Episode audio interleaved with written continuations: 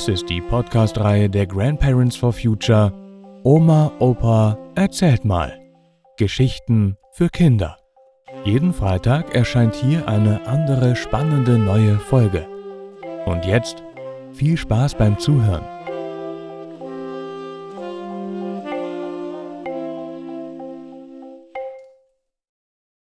Mein Opa und der Erste Weltkrieg. Mein Vater war fünf Jahre alt, als 1914 der Krieg ausbrach. Und ich war auch noch sehr klein, als ich still in meiner Ecke sitzend, damit mich bloß keiner bemerkte und hinausschickte, aufmerksam zuhörte, wie er bei Kaffee und Kuchen oder Wein und Salzstangen, im Familienkreis oder unter Freunden, die bei uns zu Gast waren, immer und immer wieder von seinen Erlebnissen und Eindrücken berichtete. Mein Vater war kein beherrschter Mensch, wenn ihn etwas aufregte, redete er mit lauter, heller, sich teilweise überschlagender Stimme. Das übertrug sich auf mich, und ich war dann innerlich auch immer ganz aufgeregt.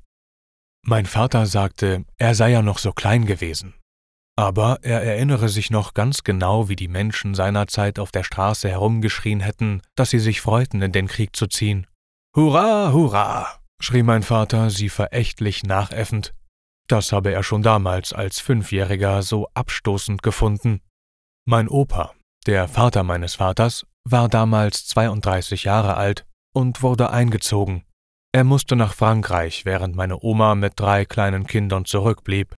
Die Schwester meines Großvaters, die nicht verheiratet war und deswegen als Putzmacherin arbeitete, blieb zur Unterstützung bei ihnen. Wie es meinem Opa im Krieg erging, erfuhren wir viele Jahrzehnte später, als mein kleiner Bruder in einer alten Kiste auf dem Dachboden sein Kriegstagebuch fand. In einem Durcheinander verschiedener, heute sogenannter deutschen Schriften, die mein Opa offenbar spontan und wahllos benutzte und die wir mit Hilfe des Internets mühsam entziffern mussten, konnten wir endlich verstehen, was er für die Nachwelt festhalten wollte. Offenbar war er voller Abenteuerlust und Vaterlandsliebe zusammen mit seinem besten Freund über Hamburg in Richtung Frankreich losgezogen. Hurra, hurra, wir hauen dem Franzosen auf den Hut und zu Weihnachten sind wir wieder zu Hause, riefen die Soldaten. So war es aber nicht. Mein Opa berichtete in seinem Tagebuch täglich über ihr Vorankommen, bis sie in den Argonnen angekommen waren. Dort scheint es einen Angriff des Gegners gegeben zu haben. Jedenfalls lautete die letzte Eintragung meines Opas in seinem Tagebuch so. Er sei mit seinem Freund unter Granatbeschuss befehlsmäßig vorgerückt. Plötzlich habe es einen Einschlag direkt neben ihm gegeben und sein Freund sei einfach nicht mehr dagewesen. Damit enden die Tagebucheintragungen meines Opas. Er hat danach nichts mehr geschrieben und auch niemals darüber gesprochen, was ihm in der Folgezeit geschehen ist.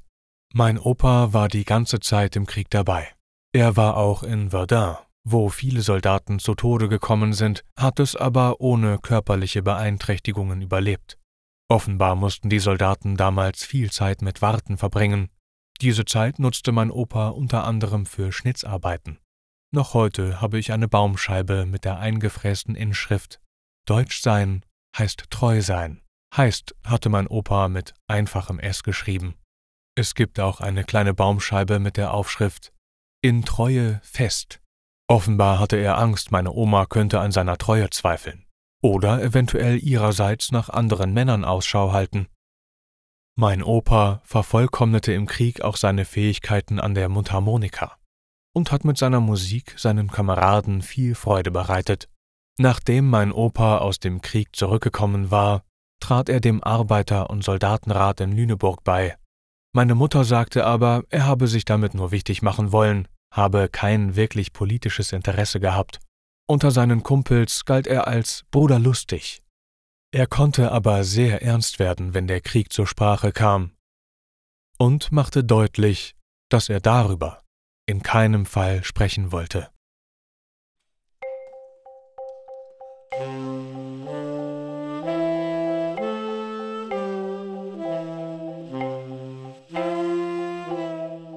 Das war Mein Opa und der Erste Weltkrieg.